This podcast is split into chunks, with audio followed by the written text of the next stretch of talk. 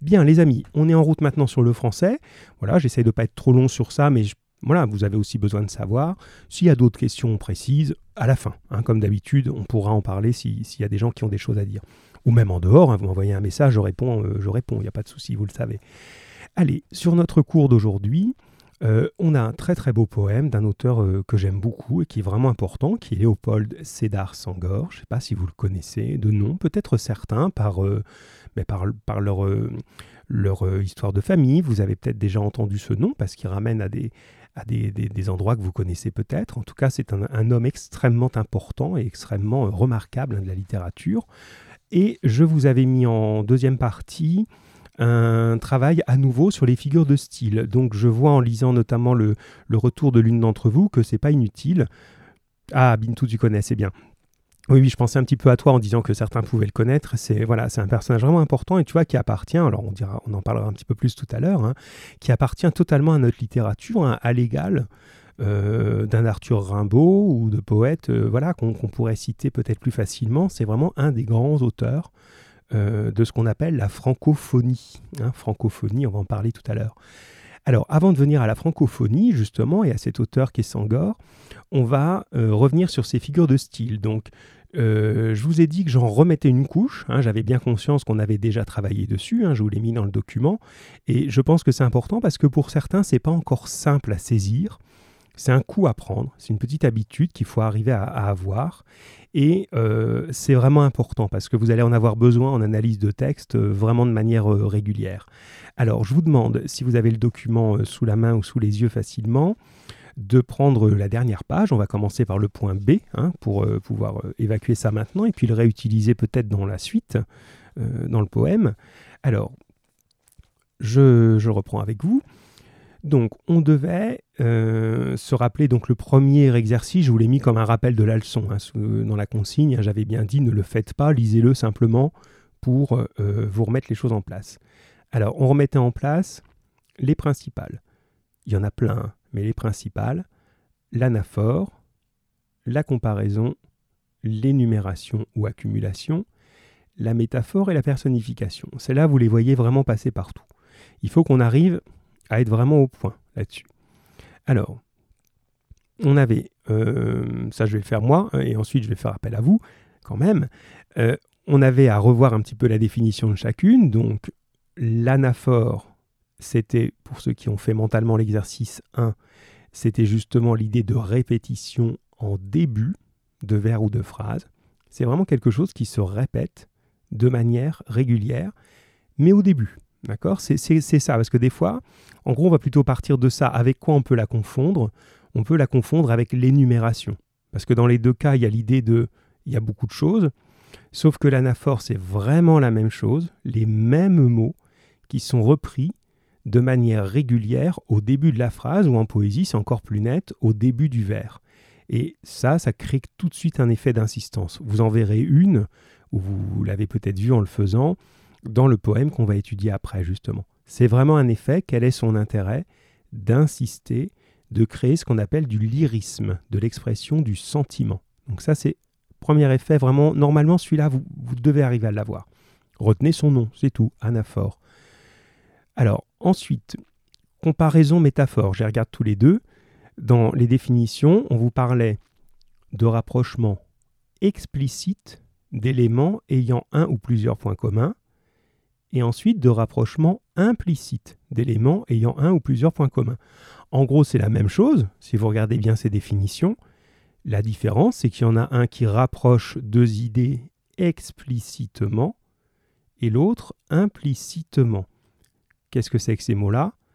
Explicite, ça veut dire en le disant clairement avec un mot qui l'indique. Implicite, c'est on ne le dit pas clairement, on le fait juste comprendre. D'accord? Alors, comment on s'accroche à ça? Euh, bonjour Valentin, c'est bien Valentin que tu sois là, impeccable. Voilà, vous arrivez parfois un petit peu en retard, mais vous arrivez et c'est l'essentiel, c'est chouette. Alors, comment on se repère facilement? Dans tous les cas, on compare une idée A à une idée B. D'accord? Je compare, allez, la ville de Marseille, pour reprendre le poème de la dernière fois, je la compare à euh, une chimère, on avait dit, hein, une espèce de, d'être surnaturel. Donc si je dis Marseille est comme une chimère, je suis dans la comparaison.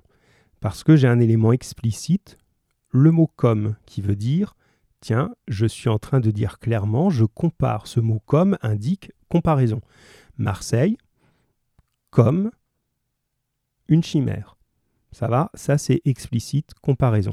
À la place de comme, vous pouvez en mettre d'autres. Vous pouvez dire Marseille est pareil à une chimère. Marseille est telle qu'une chimère. Peu importe le mot, dès l'instant que vous avez un mot, une expression qui indique là, je suis en train de comparer. Ça va? La métaphore, c'est la même chose sans cet outil, sans ce petit mot explicite. C'est-à-dire que c'est à vous de faire euh, le lien entre les deux éléments. On peut tout simplement l'enlever. Marseille est une chimère. Quand je dis ça, j'ai pas mis le mot comme, c'est le lecteur qui doit se dire bah oui, il est en train de faire une association entre les deux. Marseille égale chimère. Mais il dit pas comme, il dit pas pareil, il dit pas tel. Métaphore. Ça va? Alors, la suite, et puis après on regarde, ça va être à vous de me dire quand même qu'on vous, qu'on vous voit un peu à l'œuvre. Euh, il me reste à vous dire, ce que je ne les ai pas pris dans le même ordre que le document, voilà, l'énumération, on en a un petit peu parlé tout à l'heure, donc là c'est l'effet de liste, repérer vraiment cette idée comme une liste. Il y a ça, puis ça, puis ça, puis ça, et c'est des choses qui n'ont pas forcément de lien entre elles. Voilà. Marseille avec les gens, les bruits, les bateaux, les tramways, les voitures. Voilà, je fais toute une liste de choses qui seraient dans Marseille. Énumération. Et la dernière, personnification, son nom est très très clair. On parle de quelque chose qui n'est pas humain ou vivant, comme si c'était humain ou vivant. Là, vous aviez le cas dans Marseille quand on lui parle. Marseille, écoute-moi, j'aimerais te parler, ne t'en va pas. Bon, ben, qui, qui, doit écouter ne pas s'en aller normalement un être humain. Donc le fait de parler comme ça de Marseille, ça veut dire qu'on la personnifie. D'accord? Même chose si on dit euh, Marseille euh, nous regarde du haut de sa cathédrale, hein, une cathédrale très célèbre là-bas. Euh, là aussi, pour qu'elle regarde, faut qu'elle soit humaine. Voilà les éléments. Donc ça, c'est les principales à avoir en tête. Allez, je vais compter sur vous maintenant, les amis, pour m'envoyer vos, vos, idées. Donc je vais redonner, redonner lecture du petit extrait. Hein, c'est très très court. Et vous devez dire ce que vous trouvez comme procédé d'écriture. Alors attention, c'est la même chose. Souvent, on vous perd un peu, malheureusement, en français avec les mots. Figure de style, procédé d'écriture, c'est pareil. D'accord? Dans tous les cas, c'est une manière d'écrire qui fait un effet. Voilà. Alors, si je vous lis ce petit extrait, vous me dites, s'il vous plaît, ce que vous trouvez comme figure de style. Vous pouvez en trouver une ou plusieurs. Allez, tout le monde répond, là, allez-y. Euh, parmi ce que j'ai dit, comparaison, métaphore, anaphore, personnification, énumération. Allons-y. C'est le commencement, le monde est à repeindre, l'herbe veut être verte, elle a besoin de nos regards. Les maisons où l'on vit, les routes où l'on marche, les jardins, les bateaux, les barrières, m'attendent pour entrer dans leur vrai paradis. Ici, vous avez deux procédés que vous pouvez voir. Voyez-en au moins un mais vous en avez deux de possibles. Je vais le relire une fois, je vous mets un petit peu de, musique d'attente et j'aimerais que vous me répondiez vraiment tous, qu'on ait plein de réponses qui s'affichent, puisque vous appelez pas à vous. Allez, je le relis une fois. Il y en a deux à trouver. Bintout en a trouvé un, c'est bien. Allez, les autres. Tout le monde peut essayer. Anas, j'aimerais lire ta réponse. Sémi, euh, Valentin. Allez, qu'est-ce que c'est d'après vous? Est-ce que on fait une liste de choses? Est-ce que on parle comme à quelque chose qui n'est pas vivant, comme si c'était une personne? Est-ce qu'on compare clairement deux choses ou est-ce qu'on compare sans le dire clairement? À ce moment-là, c'est une métaphore. À vous de voir. Je le relis une fois. Tiens, je vois arriver des choses. C'est bien, c'est mis. Euh, alors, attention, je le relis. Oui, voilà. C'est le commencement. Le monde est à repeindre. L'herbe veut être verte. Elle a besoin de nos regards les maisons où l'on vit, les routes où l'on marche, les jardins, les bateaux, les barrières, m'attendent pour entrer dans leur vrai paradis. Alors, j'ai pas beaucoup de réponses, les amis. Réveillez-vous, là, j'en ai deux là qui me répondent, c'est bien, mais vous êtes plus nombreux que ça. Allez, on y va. Qu'est-ce que vous voyez d'autre les autres? Allez, il faut pratiquer, hein, c'est pour ça que vous êtes là. C'est bien d'être à l'écoute, hein, c'est le mieux. Mais ne restez pas juste à l'écoute. L'important qu'on soit au même moment ensemble, c'est que vous pouvez intervenir.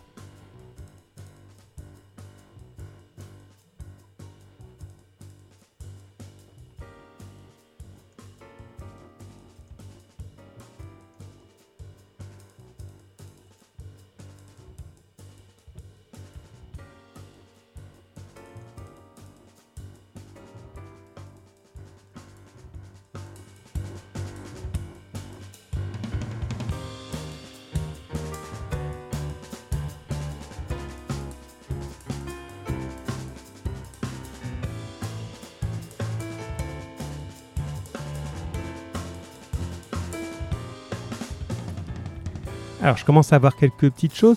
Euh, je crois que tu n'es pas sur le bon texte là. Tu me parles de la suite déjà, enfin de, ce qu'on va faire après, hein, l'idée de l'orchestre de jazz. On en parle juste après de ça. Hein. Pour l'instant, on est sur les exercices de euh, figure de style. Alors, j'ai euh, chez euh, Semi me parle d'anaphore, Bintou d'énumération et Maëlia parle d'une énumération à la fin. Alors, vous avez vu, j'espère que j'oublie rien dans ce que vous me dites là. Oui, vous avez vu une chose qui est juste. Alors, attention, c'est mis à mélanger deux choses, mais c'est un petit peu ce que j'ai dit tout à l'heure, c'est-à-dire que ça arrive. C'est pas idiot du tout de ta part, elles sont proches. C'est pas une anaphore. Anaphore, c'est vraiment le même mot qui serait répété tout le temps. Ici, on n'a pas ça. On a effectivement l'énumération. Quand je prends euh, ce passage précis, les maisons où l'on vit, les routes où l'on marche, les jardins, les bateaux, les barrières. Alors toi, tu as vu où l'on vit, où l'on marche, tu as dit tiens, on dirait la même chose, mais non. Si c'était tout le temps la même expression au début, si c'était on vit dans des maisons, on vit sur des routes, on vit dans des jardins, on vit dans des bateaux, là oui, tu peux dire un affort, on vit, on vit, on vit, on vit. Là, c'est une liste. Les maisons, les routes, les jardins, les bateaux, les barrières, énumération. D'accord? Et pour euh, ceux qui ont vu... Euh, non, vous n'avez pas vu l'autre partie, mais c'est marrant, vous ne voyez pas ça. Quand je dis euh, l'herbe veut être verte, elle a besoin de nos regards. Ça vous fait pas penser à quelque chose, ça? Allez, réagissez les amis, on y va. L'herbe veut être, ce verbe vouloir, elle est là la solution. L'herbe a besoin de nos regards. Voilà l'élément qui va vous donner. Oui, Bintou, on est effectivement dans une personnification, bien sûr. À partir du moment où vous pouvez vouloir quelque chose, eh bien, c'est que vous êtes vivant. Voilà. Et Maëlia le confirme aussi, voilà, en arrivant, le temps que le, message arrive, hein, c'est normal. On est effectivement dans une personnification. On la rend vivante, comme si elle avait une volonté. Souvent, ça tient à ça. Que ça tient à un verbe, à une action. Vous dites, tiens, cette action-là, elle n'est pas possible chez un végétal, elle n'est possible chez un être humain. Avançons, pardon, avançons sur la suite. Oui, Myriam, tu l'as effectivement, la, personnification, donc c'est bien. Des fois, il faut le temps hein, que votre message arrive, mais c'est pas le problème d'être le premier, hein, c'est d'avoir trouvé la bonne réponse, et tu l'as effectivement, Myriam. Personnification. Allez, vous réagissez tous un peu plus vite, s'il vous plaît, et n'ayez pas peur de vous tromper, vous trompez, vous trompez, hein, personne n'en mourra. Alors, deuxième extrait. Le poème est un miroir qui offre d'entrer dans le reflet pour retravailler pour le retravailler, le modifier. Alors le reflet modifié réagit sur l'objet qui s'est laissé refléter. Texte difficile là, hein et on retrouve encore cette idée, vous l'avez vu, hein, du miroir comme image de la poésie. Pour vous simplifier les amis, je vous dis simplement le début. Mais le poème est un miroir qui offre d'entrer dans le reflet. Vous pouvez voir deux choses ici. Le poème est un miroir qui offre d'entrer dans le reflet. Alors alors, on commence à arriver, voilà. Allez, plusieurs réponses. Allez, les autres aussi. C'est bien, j'en ai deux là qui ont bien réagi. Alors, qu'est-ce que vous voyez d'autre? Si je dis le poème est un miroir, rien que ça, le poème est un miroir. Alors, les deux réponses que j'ai me disent comparaison. Non. Voyez, c'est bien qu'on retravaille dessus aujourd'hui finalement. Hein. Euh, et c'est normal, ne soyez pas embêtés de ça. Euh, voilà, quand ça résiste, on continue, on, va y arriver. Alors, ce serait une comparaison, les filles, si c'était écrit le poème est comme un miroir. Le poème est pareil à un miroir. Là, ce serait une comparaison. Là, on dit directement, implicitement, le poème est un miroir. Alors, si c'est pas la comparaison, c'est sa sœur fausse jumelle. Et oui, oui, Maëlia, effectivement. Par conséquent, c'est donc une métaphore. D'accord? Donc c'est un petit peu comme j'ai dit tout à l'heure à Sémi quand il nous avait dit anaphore au lieu d'énumération, c'est pas du tout idiot. C'est pas comme s'il avait dit quelque chose qui n'a rien à voir. Euh, il y en a qui sont proches, c'est pour ça que c'est difficile. Entre anaphore et énumération, on voit des choses qui se ressemblent. On fait la différence en voyant si c'est les mêmes mots répétés. Ici, même chose, entre comparaison et métaphore, il y a la même idée. On va rapprocher deux choses, dire ça, ça me fait penser à ça. Dans la comparaison, je dis comme, pareil, tel que. Dans la métaphore, je ne le dis pas. Je dis directement le poème est un miroir. Donc on est bien dans la métaphore, c'est bien. J'avance, parce qu'on y passe du temps, mais c'est bien, parce que vous en avez mm, clairement besoin et c'est donc utile. Allez, troisième extrait. Il est un tout petit peu plus long, vous allez sans doute y trouver plusieurs choses, vous allez voir. Il y a sur la nuit trois champignons qui sont la lune. Aussi brusquement que chante le coucou d'une horloge, ils se dispersent autrement à minuit, chaque mois. Il y a dans le jardin des fleurs rares qui sont de petits hommes couchés, c'est les reflets d'un miroir. Il y a dans ma chambre obscure une navette lumineuse qui rôde, puis deux. Il y a dans ma tête une abeille qui parle. Bon, mais là, vous avez au moins trois choses, les amis. Hein. donc, vous pouvez assez facilement trouver. Donc, il y en a une que vous trouvez sur toute la longueur du poème. On l'a nommé tout à l'heure déjà. Et vous avez ensuite d'autres choses qui sont peut-être moins simples à voir. Mais il y en a une qui est assez simple à voir. Alors, allons-y, je la relis une fois. Envoyez-moi des éléments pendant ce temps-là, les amis. Il y a sur la nuit trois champignons qui sont la lune. Aussi brusquement que chante le coucou d'une horloge, ils se disposent autrement à minuit chaque mois. Il y a dans le jardin des fleurs rares, qui sont des hommes couchés. Il y a dans ma chambre obscure une navette lumineuse. Il y a dans ma tête une abeille qui parle. Très très dur, hein Vous inquiétez pas de rentrer dans le sens précis, c'est ce qu'on appelle du surréalisme, hein, c'est-à-dire qu'il fait des images assez difficiles à comprendre et même parfois pas possible à comprendre, mais on sent quand même les effets. Alors, je vois arriver sous mes yeux l'idée de personnification, oui, et d'anaphore. Et je vois aussi métaphore, comparaison et personnification. Oui, on a effectivement tout ça. Alors là, on va pas y aller au hasard, on aurait presque pu, hein, tellement il y en a. Mais si je remets dans l'ordre, l'anaphore, elle est claire, c'est il y a. Vous avez au début de chaque ligne, enfin de chaque, euh, on pourrait appeler ça presque des strophes, hein. il y a la nuit, il y a le jardin, il y a dans ma chambre obscure, il y a dans ma tête, anaphore. Il y a, il y a, il y a. Ensuite, vous me parlez de comparaison, c'est juste. Euh, comparaison un peu compliquée là. Hein. Il y a sur la nuit trois champignons qui sont la lune. Aussi brusquement que chante le coucou d'une horloge, ils se disposent autrement. Donc, ils bougent à la vitesse du chant d'une horloge. Et on a l'expression aussi que, aussi brusquement que, qui est une manière de comparer comme pareil à, tel que, comme. Comparaison. Et vous avez la métaphore avec trois champignons qui sont la Lune. D'accord? La Lune qui est vue comme cette espèce de champignon. Bien. On s'arrête là puisqu'on est au dernier texte là-dessus. Et ensuite, je surveille l'heure. Voilà, ça va. On va aller rapidement sur le, le champ lexical parce que ça, c'était plus simple. Alors, je prends le premier.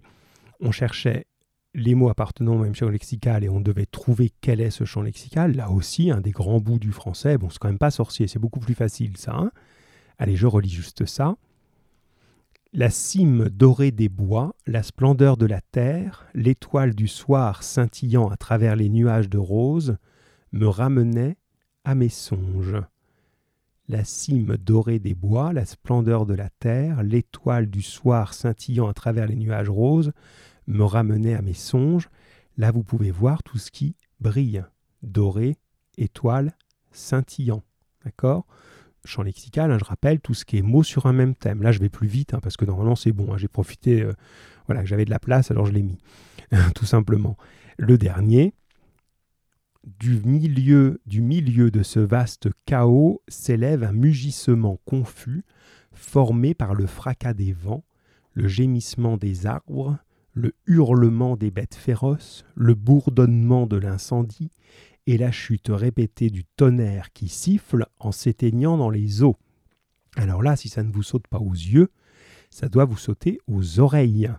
Allez, vous allez me le dire, ça vous fera un petit peu réagir. Quel est le champ lexical? Vous dites, sans me dire tous les mots, parce qu'il y en a beaucoup, mais c'est le champ lexical de quoi? Euh, je ne sais pas, du printemps, de la nuit, euh, de voilà, quels sont, quel est le thème que vous entendez dans les mots? Je vous le relis, écoutez ça. Il y en a beaucoup. Hein. Du milieu de ce vaste chaos s'élève un mugissement confus, formé par le fracas des vents, le gémissement des arbres. Vous voyez, j'appuie un peu sur les mots là pour vous aider. Hein. Le hurlement des bêtes féroces, le bourdonnement de l'incendie, la chute répétée du tonnerre qui siffle en s'éteignant dans les eaux. Donc effectivement, c'est le bruit, hein, c'est la réponse que je reçois là, Maëlia, c'est bien. On a le champ lexical du bruit. Oui, Bintou, ou des cris, tu dis, mais je dirais plutôt le bruit, parce qu'il y a des, bruits, Myriam, voilà, très bien. Myriam, tu l'as, euh, Maëlia, tu l'avais aussi. Euh, Bintou, t'es pas loin hein, quand tu dis les cris, mais les cris, c'est simplement des choses qui sont humaines ou animales. Hein, un cri euh, d'un être vivant, mais quand on a le tonnerre, par exemple, c'est pas un cri, c'est un bruit. Hein, c'est un bruit de la nature, mais c'est pas un cri. Voilà. Donc on a ça, et l'idée, quand euh, on, décrit ça, ça crée un effet assez impressionnant. Bien, 15h31, ça va, il nous reste, on est à la mi-temps là, on va pouvoir s'occuper maintenant du, texte qui nous demanderait sans doute plus de temps en vrai, hein, mais on va, on va rester dans le temps qui est le nôtre. Alors, ce que j'aimerais justement, c'est qu'on le reprenne. Donc, Faiza, maintenant, on est bien sur ce texte-là. Alors, je vous parle un petit peu de Léopold de Sédar Sangor en deux mots, euh, dont je vous ai un petit peu parlé en introduction. Et puis je vous pose une première question à laquelle vraiment j'attends vos réponses, les amis. On réagit un petit peu, hein. sinon c'est pas intéressant. Un intérêt, c'est que vous soyez actifs. Alors, vous êtes tranquille, hein, je vous fiche la paix, vous êtes dans votre coin, je vous demande pas de vous filmer, d'être euh, voilà, euh, d'exposer votre voix, votre image. Voilà, vous avez juste un petit message, tout va bien. Alors, Sangor, justement, poète, ou, et pas simplement poète, hein, euh, auteur tout simplement, qui est né au Sénégal, voilà pourquoi il est connu de certains d'entre vous. Il a étudié en France et il a mené une carrière politique dans ces deux pays. D'accord? Il a été euh, à un moment, alors j'espère que je ne me trompe pas, Bintou tu me diras, mais il a été président du Sénégal, hein, si je ne me trompe pas. Euh, quand le Sénégal devient indépendant, ah oui, voilà, je l'ai même écrit sur ma fiche, mais bon, voilà, des fois je sais plus ce que je dis. Hein. il y est élu président, oui, voilà, j'ai eu un doute au moment de le dire, mais c'est bien ça. Alors, c'est un, personnage intéressant, hein, qui est à la fois écrivain, et homme politique à un très très haut niveau. Ça arrive plusieurs fois dans l'histoire. Hein. C'était le cas de Victor Hugo, hein, de, qui je parle avec les quatrièmes. Hein. On étudie Victor Hugo en ce moment. Il a été, lui, pas président, mais député. C'est pas incompatible. Bien. Alors, Sangor, dans sa poésie, il revendique ce qu'il appelle sa négritude. Je vous en parle en dessous et je vais vous le redire là. Euh, tout en célébrant l'homme et le monde dans leur universalité. Alors qu'est-ce que c'est que cette négritude? C'est quelque chose qu'il a inventé avec d'autres auteurs. Hein. Oui, c'est bien Dylan que tu sois là, impec mon grand, je suis content que tu sois là. Mais réponds-moi alors. Alors vous me dites des fois bonjour, je suis là. Ben oui, je sais bien que tu sois là. Mais alors euh, tu m'envoies par les mêmes messages, hein, comme tu peux me dire bonjour, je suis là ce qui est appréciable. Hein. J'aime bien que vous me disiez bonjour. Mais dis-moi aussi, ben moi je pense que c'est une anaphore, moi je pense que c'est ça. Répondez aux, questions de cours, s'il vous plaît. Voilà, je vous, je secoue un peu aujourd'hui. Hein. Euh, donc j'étais sur Sangor. Ce, cette idée de négritude qu'il a inventée avec d'autres auteurs, notamment Antillais, euh, c'est un très très beau mot. Comment il a fait? Il a retourné un mot qui normalement est très désagréable et plutôt du domaine de l'insulte. Euh, et qu'on n'utilise pas justement parce qu'il est, euh, il est carrément raciste ce mot, ce mot de nègre, que nous on n'utilise pas parce que c'est pas un beau mot du tout. Et lui justement, à force de l'entendre, il, a eu cette idée qui est assez géniale et qu'ont parfois les gens, qui est de dire ok, vous me considérez comme un nègre, eh bien moi je vais en faire une force.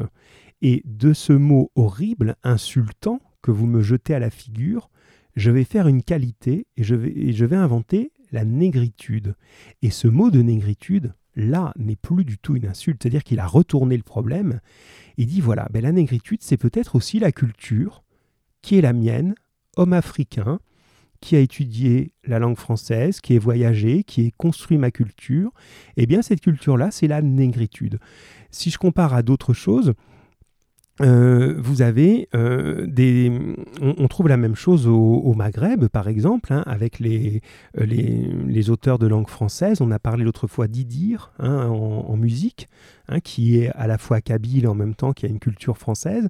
Donc, ça, c'est un mouvement très très intelligent des gens qui ont été colonisés de se dire, et voilà où j'en arrive à la négritude, je développe un petit peu ce que j'avais mis dans le cadre bleu, qui est de se dire voilà on a été colonisé par un peuple qui nous a imposé sa langue, son organisation. Bon. Nous, on veut être libre, ce qui est normal. C'est dans les droits des, peuples, hein, le droit des peuples à être libre. Mais, qu'est-ce qu'on fait maintenant? Est-ce qu'on prend tout ce que euh, les Français nous ont imposé, on met tout ça dans un grand sac et on jette à la mer et on n'en parle plus jamais? Ou est-ce qu'on dit, on utilise ça pour l'intégrer à notre culture et justement développer à la fois notre propre culture et aussi la culture française. C'est un peu compliqué ce que je vous explique aujourd'hui, hein. je ne sais pas si vous me suivez, mais c'est vraiment important. C'est l'idée de dire, ok, nous, on va apprendre votre langue et votre langue, on va aussi la faire évoluer, c'est-à-dire qu'on va l'alimenter, la nourrir. Elle appartient aussi à notre culture mais dedans, on va y mettre ce que l'on est nous, on va y mettre la culture sénégalaise, la culture de l'Afrique, et tout ça va pouvoir s'exprimer dans cette langue. En gros, vous nous avez imposé quelque chose et nous, on en fait autre chose de personnel. Et c'est ça l'idée, c'est une espèce de forme d'indépendance culturelle. C'est vraiment des gens qui ont été de grands, grands militants là-dessus et qui ont euh, vraiment fait avancer la chose.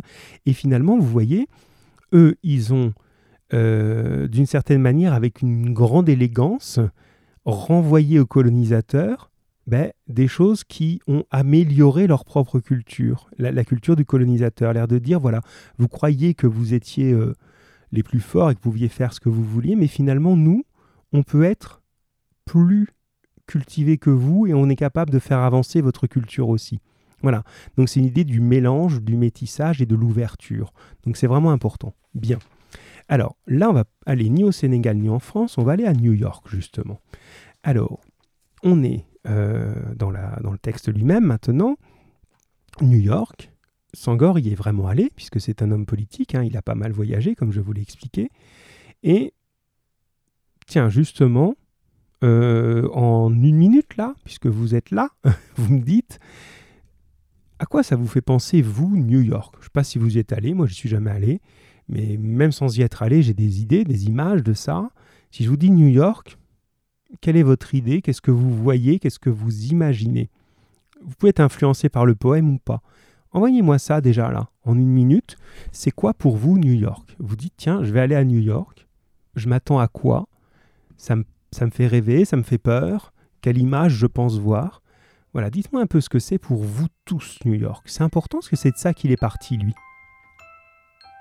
Allez, j'ai déjà Bintou, mais j'en veux d'autres encore. Allez, New York, Dylan, si je t'emmenais à New York. J'aimerais bien. Ce serait chouette. Mais je crois que bon, on n'est pas prêt de voyager à l'étranger. Hein. Ça va prendre du temps. Alors, j'ai Semi, j'ai Bintou. Ouais, c'est très bien Semi ce que t'écris en plus. Ça va nous être utile dans la suite. Allez les autres. Anas, si je t'emmenais à New York, qu'est-ce que tu t'attends à... Ah ben voilà, je dis Anas et il, il apparaît au même moment. Voilà. Allez, j'ai des gens qui répondent, c'est bien. J'ai Anna, j'ai Semi, j'ai Bintou. Allez, je vais avoir Maëlia, j'imagine. Myriam. Euh, Feiza, j'aimerais que tu me dises. Valentin. Mohamed. Alors Mohamed, il faut pas juste dire bonjour et puis aller faire autre chose. Hein. Il faut dire bonjour et puis être là jusqu'au bout. Allez.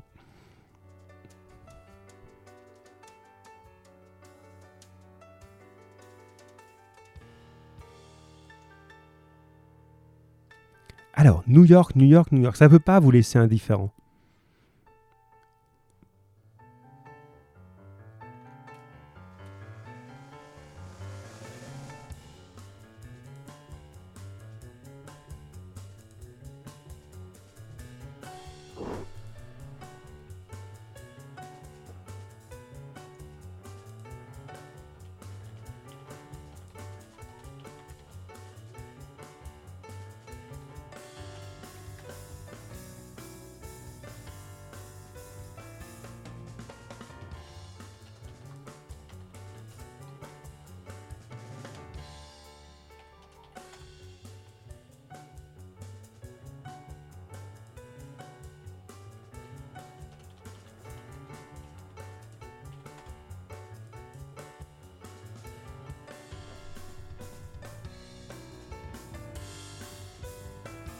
Alors, vous commencez à arriver, c'est bien. En cours de route, on a récupéré euh, Mehdi, qui nous avait euh, un peu oublié, qui arrive en retard. Alors, Mehdi, tu as juste le temps d'arriver et tu nous dis à quoi ça te fait penser New York? Je commence à voir des choses là qui arrivent. Euh, voilà, New York, tu, imagines quoi quand, tu, quand tu, tu penses à cette ville? Imagine que tu puisses y aller, tu t'attends à trouver quoi? Voilà. Alors, j'ai des choses, je commence à vous dire ce qui m'arrive et les autres, allez-y. Alors, j'ai. Mais vous voyez, c'est bien, c'est exactement. Enfin, c'est même plus que ce que j'attendais comme, euh, comme différence. Alors, chez Bintou, on a des gratte-ciel. Imagine, ah là là, immédiatement, on pense aux gratte-ciel. D'accord? Les buildings, les gratte-ciel. Et elle ajoute des rues bondées de personnes. Voilà, moi aussi j'ai cette image-là. Si je vois New York, bon, ouais, je vois ces grandes tours et je vois du monde partout. Apporte, il apporte quelque chose de vraiment intéressant. Une ville divisée entre les riches et les pauvres. Ça, c'est bien vu. C'est bien vu. Euh, alors, c'est n'est pas le cas que à New York, mais on imagine qu'il y a quand même une forte séparation entre des quartiers riches et des quartiers beaucoup plus pauvres. Et c'est bien de l'avoir en idée. Toi, c'est ça l'idée que tu as directement. Anas nous dit une des meilleures villes. Voilà. Mais c'est bien, vous voyez, ça, ça, se contraste. C'est ce que je voulais, hein, qu'il y ait une opposition entre ce que vous êtes en train de me dire il y a quand même une dimension de rêve. On se dit, tiens, euh, tu, gagnes un voyage à New York, ça te fait infiniment plus plaisir, je pense, que euh, de gagner euh, un voyage, je ne sais pas, on va dire quoi, j'ai pas d'idée qui me viennent, mais c'est vraiment une des villes qui, qui, vient tout de suite, quoi. Hein, une, des grandes villes qui fait rêver, quoi. Euh, alors, Mehdi tu a dit New York, toi, c'est les gratte-ciel pour les gratte-ciel et les lumières pour Myriam. Oui, c'est vrai, une ville de lumière lumineuse. Euh, Faiza nous parle de nourriture. Oui, oui, c'est vrai, les espèces de comment c'est de, de, camions là où ils vendent différentes nourritures un peu toutes sortes là. Nourriture, des belles rues avec des belles tours. Donc il y a l'idée de beauté. Vous voyez, si on faisait une espèce de, carte comme ça, il y a des choses qui sont de l'ordre de la beauté, de l'admiration. C'est une belle ville, une des meilleures villes, du bruit, du monde. Mais en même temps, il y a une petite note un peu différente et qui est vraiment intéressante chez Semi, qui est, oui, mais attention, riche-pauvre, quoi. Hein. Et Maëlia, euh, oui, il y a tellement de choses, on ne peut pas tout dire. Hein. C'est une question un peu compliquée que je vous ai posée en tout cas, mais voilà, quelle est la première image qui vient? Alors, elle nous dit une ville énorme, des gratte-ciel, Central Park, oui, la Statue de la Liberté, et on pense aussi effectivement euh, à l'attentat. Hein. c'est un des grands euh, événements du, du, 21e siècle, effectivement, un des terribles événements du 21e siècle, qui est cet attentat de, 2001. Hein. vous n'avez pas connu, vous, euh, voilà, vous n'étiez pas encore né, mais dont vous avez forcément entendu parler. Voilà, donc c'est une ville où il y a énormément de choses. Bon, partons de ça. Eh bien, l'ami Sangor, lui, il est allé visiter New York pour son rôle politique. Et voilà comment il en revient. Donc, je vais, vous avez sous les yeux, vous allez l'avoir dans l'oreille, euh, ce texte qui est en trois parties, une assez longue et deux plus courtes, mais j'ai fait des petites coupures. Alors, il y a une petite dédicace un peu étrange. New York, c'est le titre, bien sûr, pour un orchestre de jazz, solo de trompette. Tiens, Souvenez-vous, on a dit l'autre fois, la poésie, elle a un lien avec la musique. Donc il nous dit, tiens, si mon poème était de la musique, ce serait de la musique de jazz. Logique pour les États-Unis. Et ce serait une musique de trompette. Alors Mohamed, si tu me dis oui, tu me réponds, s'il te plaît. Parce que Mohamed, je lui demandais, est-ce qu'il est vraiment là? Alors, euh, donc on attend tes réponses. Non mais c'est incroyable ça. Non mais voilà, je lui renvoie en même temps avec ma troisième main. Hop, voilà. Donc, je vous relis maintenant la première partie de ce texte, hein, que vous êtes censé avoir euh, quand même un petit peu vu, et vous allez me dire maintenant, donc pareil, on répond les amis, quelle est lui son impression? Ça, fait, ça résume un peu les questions que je vous ai posées. Hein. Je vais répondre aux questions, bien sûr, mais pas forcément dans l'ordre 1, 2, 3, 4, c'est un peu monotone comme ça. Quelle est l'impression de Sangor quand il découvre New York? Est-ce qu'il est un petit peu comme Anas ou comme euh, euh, d'autres à dire c'est une belle ville, c'est une ville impressionnante qui fait rêver Ou est-ce qu'il a un autre regard? Ou bien est-ce qu'il change de regard? Ça peut être intéressant aussi. Je vous relis ce passage. Allez, j'attends vraiment tout le monde. Mohamed, Feiza, Maëlia, Dylan, Myriam, Mehdi, Valentin, Anas, Semi, Bintou et tous les autres. Ça doit faire dans tous les sens. Euh, pour, euh, et puis Kelly aussi, qui est toujours là, mais j'aimerais qu'on te lise. Allez Kelly, c'est vraiment le, la, méthode de travail qu'on a, c'est une méthode qui est accessible à tout le monde, même quand on est un peu timide, même quand, euh, voilà, on vous voit pas, on vous entend pas, c'est moi qui reçois. Donc vous pouvez vraiment y aller.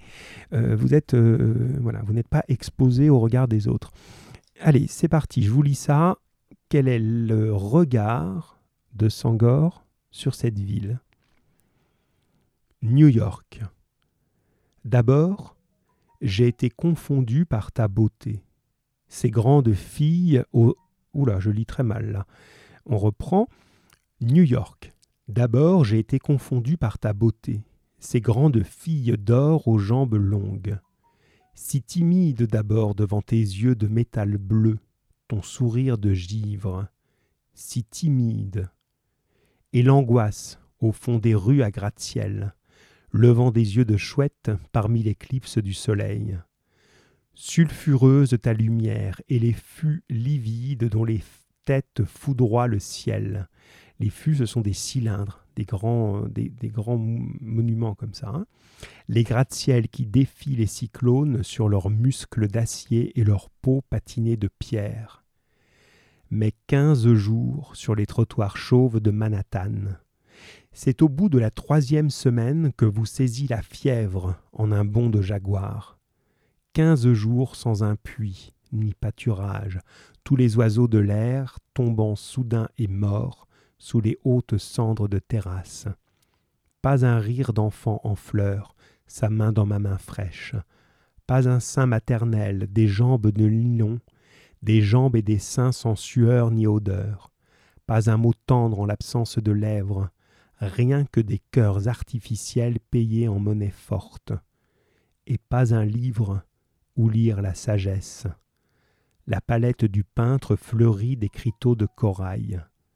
Nuit d'insomnie, ô nuit de Manhattan, si agitée de feux follets, tandis que les klaxons hurlent des heures vides, et que les eaux obscures charrient des amours hygiéniques, tels des fleuves en crue, des cadavres d'enfants.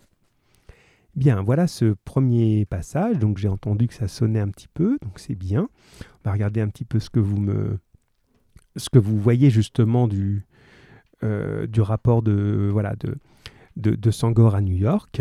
Alors je pars, je redescends la colonne. Donc Faiza. Alors voilà, j'aime bien ton début. Je sens que c'est bien parce que je vois un passé, donc il y un présent. Il pensait que New York c'était beaucoup mieux que ce qu'il pensait. C'est exactement ça. Donc on a si on met un sentiment derrière ça, on a une déception. C'est-à-dire que lui, il est arrivé un petit peu comme certains d'entre nous en disant Waouh, ça va être extraordinaire. Il pensait que c'était beaucoup mieux qu'il pensait. Et tu dis le mot déception après, hein, Faiza, donc très bien. Il est déçu parce qu'il a vu, il pensait voir de belles choses. Effectivement, on a l'idée d'une déception. Très bien.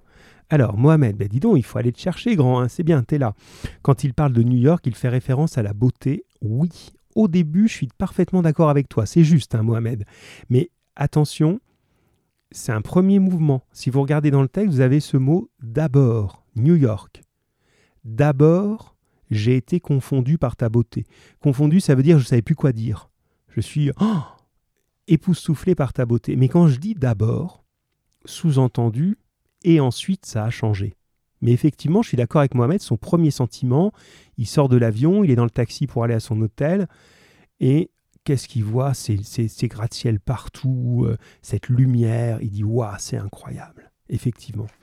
Alors, mais après, ça change, c'est bien ce que dit Faiza. Je continue à regarder les autres. Maëlia, il aime seulement certains quartiers, il est déçu par les autres. Donc toi, tu vas déjà plus loin, effectivement. Pour l'instant, la première partie qu'il a découverte, hein, qui est le quartier central de New York, qui s'appelle Manhattan, hein. vraiment le, quartier que vous voyez, hein, que vous imaginez dans, dans, vos, dans votre tête quand on dit New York, c'est l'Empire State Building, tous ces coins-là, c'est Manhattan. Et Bintou nous dit, il a aussi l'impression que les humains sont des robots. Voilà l'idée. Vous voyez pourquoi c'est important que vous soyez là, parce que là, vous nous faites avancer, plutôt que moi je vous fasse une conférence, euh, ça va bien. Euh, là, vous faites avancer parce que vous avez bien senti le mouvement du texte. C'est comme ça qu'on réfléchit sur un texte. On part d'une impression. Et effectivement, première impression d'une beauté impressionnante, subjugante, et petit à petit, Bintou, vraiment ça arrive bien, ta réponse à point nommé, au bon moment, petit à petit, on s'aperçoit qu'il n'y a rien d'humain là-dedans et qu'on a l'impression d'être dans un univers mort, propre, de robots. Et ça, ça va faire naître un nouveau sentiment qui est l'angoisse. Voilà l'idée. Alors, euh, je, reprends maintenant en m'appuyant un petit peu plus sur les questions, puis en surveillant l'heure, ça va, on est bon. Ouais, il faut que je ne tarde pas trop quand même. Alors, la première, on a vu un New York euh, à qui parle le poète. On a on s'adresse directement à New York, on est donc dans la personnification, ça on a compris, je n'y reviens pas. Et le quartier de Manhattan produit sur euh, le camarade Sangor un effet de d'admiration. On a cité ce vers, hein, j'ai été confondu par ta beauté. Et une admiration qui est même intimidante. Hein. Vous avez un mot, un adjectif qui est répété deux fois, si timide, si timide. Petit anaphore, hein, il est en début de vers comme ça, si timide, si timide. C'est-à-dire que tellement c'est beau, tellement c'est grand, tellement c'est puissant, on se sent tout petit. Donc ça reste positif. Hein. C'est, on est parfois intimidé devant des gens qu'on admire beaucoup, hein, parce qu'on se dit, oh là là, c'est pas n'importe qui, j'ose à peine lui parler. Mais devant New York, c'est ça. Dit, euh, comment on marche dans ces rues-là euh, C'est trop, c'est trop grand, c'est trop propre, c'est trop... Voilà. Donc il est intimidé, effectivement. Donc ça, c'est, ça, c'est très bien, très juste. Qu'est-ce qui l'intimide Comme vous, les gratte-ciel. Alors gratte-ciel qu'au début, il va euh, faire comprendre par une métaphore. Voyez l'idée hein, qu'on tient, hein, pourquoi on parle de figure de style? La métaphore des, des gratte-ciel, ce sont des grandes filles d'or aux jambes longues. Vous voyez, une métaphore très humaine là. Hein. Euh, ces grandes filles d'or aux jambes, longues, c'est pas des vraies filles, ce sont les gratte-ciel. D'accord? Euh, Il les appelle aussi des, des, des fûts les fûts, je vous ai dit, c'est des cylindres, hein, des fûts dont les têtes foudroient le ciel. Tout ça, ce sont ces choses admirables que sont les gratte-ciel, qui vont même cacher le soleil. Bien. Mais petit à petit, et c'est bien ce que disait justement Bintou, l'idée de l'absence d'humain, vous avez des notes froides qui arrivent. Dès le deuxième vers, tes yeux de métal bleu, ton sourire de givre ça commence à être beaucoup plus froid. Vous voyez cette couleur froide qui est le bleu, ce givre, ce métal, cette absence de soleil, éclipse de soleil. On arrive à l'adjectif livide, qui veut dire tout, tout pâle. Donc on a l'impression que tout se refroidit progressivement dans ces vers. La première impression n'a pas duré. C'est beau, c'est puissant, mais c'est mort, c'est froid. Voilà l'idée. Bien. Alors je continue en suivant un petit peu plus le, document pour ne pas, ne pas vous perdre. Et effectivement, ce qui va maintenant manquer, au bout de quelques temps, au bout de la troisième semaine passée ici, eh bien on a l'impression qu'il manque un tas de choses à cette ville, qu'elle est privée de tout. Et là, vous ratez pas l'anaphore, hein, les amis, hein. regardez bien. Pas un rire d'enfant en fleurs, sa main dans ma main fraîche. Pas un sein maternel, des jambes de nylon, des jambes et des seins sans sueur ni odeur. Pas un mot tendre en l'absence de lèvres, rien que des cœurs artificiels payés en monnaie forte. Et pas un livre où lire la sagesse. Pas un, pas un, pas un, pas un. Anaphore énorme, absolument visible, qui veut dire cette ville qui a l'air pleine, qui est agitée, qui est construite, qui est métallique, qui défie le ciel tellement elle est grande, eh bien elle est vide. Il n'y a pas. On a vraiment tout ce qui manque. Et qu'est-ce qui manque? Ben, Ce n'est pas des petits détails. Pas un rire d'enfant en fleurs, sa main dans ma main fraîche. Donc jolie métaphore sur l'enfance, mais on retient juste l'idée d'enfance. Pas un enfant. Bien, alors vous allez me dire, ben, si, il y a forcément des enfants, et les petits New-Yorkais, ils existent, hein, mais il n'y a pas d'enfants qui jouent dans les rues, qui font du bruit, qui se roule par terre, euh, qui se court après, quoi. On a l'impression que tout est euh, organisé, quoi. On n'a pas l'enfant un peu foufou. Ça manque d'enfance. Bien. Pas un sein maternel, des jambes de nignon. Vous voyez comme ça s'enchaîne. Enfant, hop, on passe à maternelle. Alors, je vais un petit peu vite forcément hein, pour, euh, pour ne pas trop trop développer parce que je vois que le temps voilà, va toujours plus vite que moi. Pas un sein maternel, des jambes de nylon, des jambes et des seins sans sueur ni odeur. Donc ça doit vous surprendre un peu ces vers-là. Hein. Les jambes de nylon, ce sont les bas des femmes, les collants. Les collants, les bas en nylon, d'accord? Donc c'est l'idée que finalement, on n'a pas accès au corps, au corps avec tout ce qu'il représente, le corps euh, visible, le corps qui transpire, le corps qui a une odeur, ce qui fait que ben, est en relation aussi les uns avec les autres, les êtres humains, et puis ça a un côté aussi un petit peu sensuel. Hein. vous grandissez, voilà, on peut dire les choses quand même. Hein. on est dans l'idée aussi de la relation un petit peu amoureuse à l'autre. On n'est pas amoureux d'un robot ou voilà, il y a quelque chose qui est de l'ordre du corporel aussi. Tout ça, on n'a pas accès, donc pas d'enfance pas de relation amoureuse à un corps féminin, enfin en tout cas à un corps humain. Bien. Pas de mots tendres en l'absence de lèvres, rien que des cœurs artificiels. Rien de vivant. Et le dernier, alors là, ça nous amène, quand je vous parlais de la négritude, hein, de mélanger la culture africaine à la culture occidentale, pas un livre ou lire la sagesse. S'il y a un mot qu'on devrait vraiment aller chercher en Afrique et utiliser chez nous, c'est bien la sagesse, hein, qui est très très important hein, dans, cette culture, l'idée de celui qui a réfléchi, qui est souvent âgé, et qui est capable de donner un avis sur les choses, qui est un avis intelligent, un avis calme, un avis sans s'énerver, qui est sage. Mais dit là, mais où je peux lire la sagesse ici? Dans ces gens qui courent partout avec leurs bas en nylon, avec leurs enfants qui sont plus des enfants, avec leur, euh, leur ville qui, qui monte jusqu'au ciel, mais dans laquelle il n'y a pas de lumière? C'est ça que où, je vais trouver la, où je vais trouver la sagesse? Donc vous voyez cette déception. Il a une déception, et on peut même ajouter l'angoisse. Tout ça fait peur. Bien. Je suis obligé d'aller vite pour qu'on aille, grâce à Maëlia qui nous a dit il aime certains quartiers. C'est bien sûr le quartier suivant qui est le quartier de Harlem. Alors Harlem, extrêmement important. Là, pour simplifier, comme l'a dit Sémi tout à l'heure, c'est un quartier qui va être plus pauvre, beaucoup plus pauvre. Et euh, vous savez que dans, dans, ce pays, il y a une organisation qui est beaucoup plus communautaire que chez nous. Moi, je trouve pas ça bien. Mais bon, eux, c'est comme ça qu'ils fonctionnent. Où en gros, vous avez des quartiers qui sont vraiment réservé aux gens de la même origine, soit parce que c'est là qu'on les a mis, soit parce qu'ils ont décidé, eux, d'être là. Moi, Harlem, ils n'ont pas trop trop choisi. Et en gros, c'est une forte communauté noire, justement, qui est là, et qui est malheureusement pas la plus euh, riche à ce moment. Mais voilà que le quartier de Harlem, c'est pas ce qu'on va montrer tout de suite à quelqu'un d'important qui vient visiter New York. C'est comme nous à Paris, hein. On va pas l'emmener euh, dans le 18e arrondissement euh, sur le boulevard Barbès. On va peut-être plutôt l'emmener vers la Tour Eiffel, vers le Louvre, etc. Eh bien, lui, l'ami euh, Sangor, il va se promener dans Harlem. Et regardez ce que ça donne. Harlem, Harlem, voici ce que j'ai vu, Harlem, Harlem, une brise verte de blé sourdre des pavés, sortir des pavés labourés par les pieds nus de danseurs dansent. Croupe, onde de soie et sein de fer de lance, balai de nénuphars et de masques fabuleux. Écoute New York, oh écoute ta voix mâle de cuivre, ta voix vibrante de hautbois, l'angoisse bouchée de tes larmes tombées en gros caillots de sang. Écoute au loin battre ton cœur nocturne, rythme et sang du tam-tam, tam-tam, sang et tam-tam. Vous entendez comme je lis là? J'exagère pas, hein Faites l'expérience chez vous tout à l'heure si vous voulez. Prenez ce même petit passage, le numéro 2, et lisez-le à haute voix. Je pense, là j'ai pas trop le temps de vous poser la question, mais je pense que vous entendez le rythme.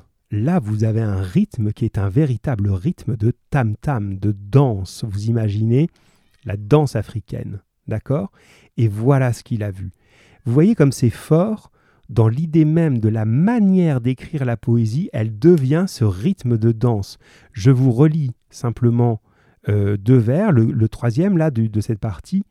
Croupe, onde de soie et sein de fer de lance. Vous entendez tam, tam, tam, tam, tam, tam, tam, tam. Et le plus fort, c'est le dernier que je vous avais mis en jaune fluo. Écoute au loin ton cœur nocturne, rythme et sang du tam-tam, tam-tam, sang et tam-tam. Vous pouvez pas le lire autrement. Tam-tam, sang et tam-tam. On a presque envie de faire du rap là-dessus. Vraiment, hein C'est pas, j'exagère pas pour euh, vous, voilà, faire moderne, hein Ça fait vraiment ça. Tin, tin, tin, tin, tin, tin, tin. Là, il met du rythme. dans la première partie, vous aviez pas un mot tendre en l'absence de lèvres, et là, ta, ta, ta, ta, ta, ta. Voilà un endroit où il a vu de la vie, il a vu du rythme, il a vu de l'herbe qui pousse dans la rue, ouais, entre les pavés, il n'a pas vu des pavés tout lisses comme ça. Il a vu des gens qui bougent, qui dansent, il a vu des corps, et il a vu un cœur qui bat. Alors, il pourrait s'arrêter là et dire simplement, bon, ok, il y a un New York impressionnant, mais mort froid, Manhattan, et il y a un New York vivant, chaud, chaleureux, dansant, Harlem. Mais comme c'est un homme intelligent, on l'a présenté comme ça tout à l'heure, il va chercher la synthèse des deux. C'est ça le 3. Et je vous quitterai là-dessus les amis parce qu'il est 16 heures. New York. Je dis New York. Laisse affluer le sang noir dans ton sang. Laisse affluer le sang noir dans ton sang. Affluer, ça veut dire arriver, un fleuve qui arrive dans un autre. Laisse entrer le sang noir, le sang, le sang, ça veut dire la culture, la culture noire dans ta culture. Tu vas voir, ça va te faire du bien. Écoutez la suite. Qu'il dérouille ce sang, qu'il dérouille tes articulations d'acier comme une huile de vie, qu'il donne à tes ponts la courbe des croupes et la souplesse des lianes. Donc l'idée, hein, je suis obligé d'aller un petit peu vite là-dessus, mais je pense qu'avec tout ce que je vous ai raconté là, j'espère que vous la saisissez. L'idée, c'est de faire que les deux se mélangent. C'est que finalement, ce Manhattan aurait bien besoin d'avoir un petit peu d'esprit de Harlem qui lui rentre dedans, qui viennent se mélanger à lui, se métisser, pour justement que la vie puisse être forte. Et c'est vraiment cette idée-là de la négritude dont on parlait tout à l'heure. Il dit pas il faut détruire Manhattan, ça sert à rien, c'est mort, c'est froid il dit bon ben oui, Manhattan très bien, très beau, très fort, Harlem très vivant, mais bon sang, mélangez-vous quoi, mélangez-vous et vous ferez quelque chose de beaucoup plus grand et de beaucoup plus fort. C'est vraiment cette idée-là. Hein, à travers cette euh, description de, New York, on a l'idée de changer. Et j'en ai terminé parce qu'il est temps. Et si je reviens à notre question de départ, hein, c'est toujours important quand on étudie un problème, hein, une problématique comme on dit en cours, on cherchait si le regard du poète pouvait changer le monde, eh bien oui, là on est exactement là-dessus. Le regard du poète lui permet de voir non pas juste ce qui impressionne tout le monde, comme nous, il y a des grandes tours, c'est beau, c'est grand, c'est moderne, New York. Il dit oui d'accord, mais moi derrière ça je vois autre chose. Et je vois aussi ce que le monde pourrait être si on le regardait autrement. Donc on est vraiment voilà dans une, une vraie, euh, un vrai engagement en fait, hein, tout simplement. Bien les amis, on est dans les temps, c'est bien, je vous quitte là-dessus. On a terminé euh, notre, notre poème. Donc c'est un très très beau texte. Hein. Ça, ça fait partie euh, voilà, de votre patrimoine culturel. Gardez-le, gardez-le. Enfin, gardez tout ce qu'on fait, en tout cas, hein. euh, pour, voilà, pour avancer et nourrir ce que vous ferez au lycée. Vraiment. Hein. Je ne peux pas. Voilà, moi, je ne pense qu'à vous plus tard. Vous m'intéressez beaucoup aujourd'hui, parce que je vous connais. Mais mon travail, c'est de vous propulser vers autre chose. C'est pas de vous garder. Donc il faut que vous avanciez. Les amis, on continue sur notre rythme puisqu'on en est bien d'accord et j'en suis très content. On se retrouve jeudi 15h. Je vous envoie la suite, comme d'habitude. Voilà, on garde ça. Et, euh, et puis voilà, s'il y a des questions type, euh, je ne sais pas, orientation ou, euh, ou quoi que ce soit, je peux rester quelques instants avec vous. Sinon, je vous souhaite une bonne fin d'après-midi et à jeudi, chers amis. Portez-vous bien d'ici là et continuez à travailler. Ne vous laissez pas déborder hein, par l'idée de, sortir. Euh, enfin, sortez, euh, voyez avec vos parents, mais, gardez l'idée qu'on est scolaire, hein, qu'il faut garder un rythme scolaire la semaine.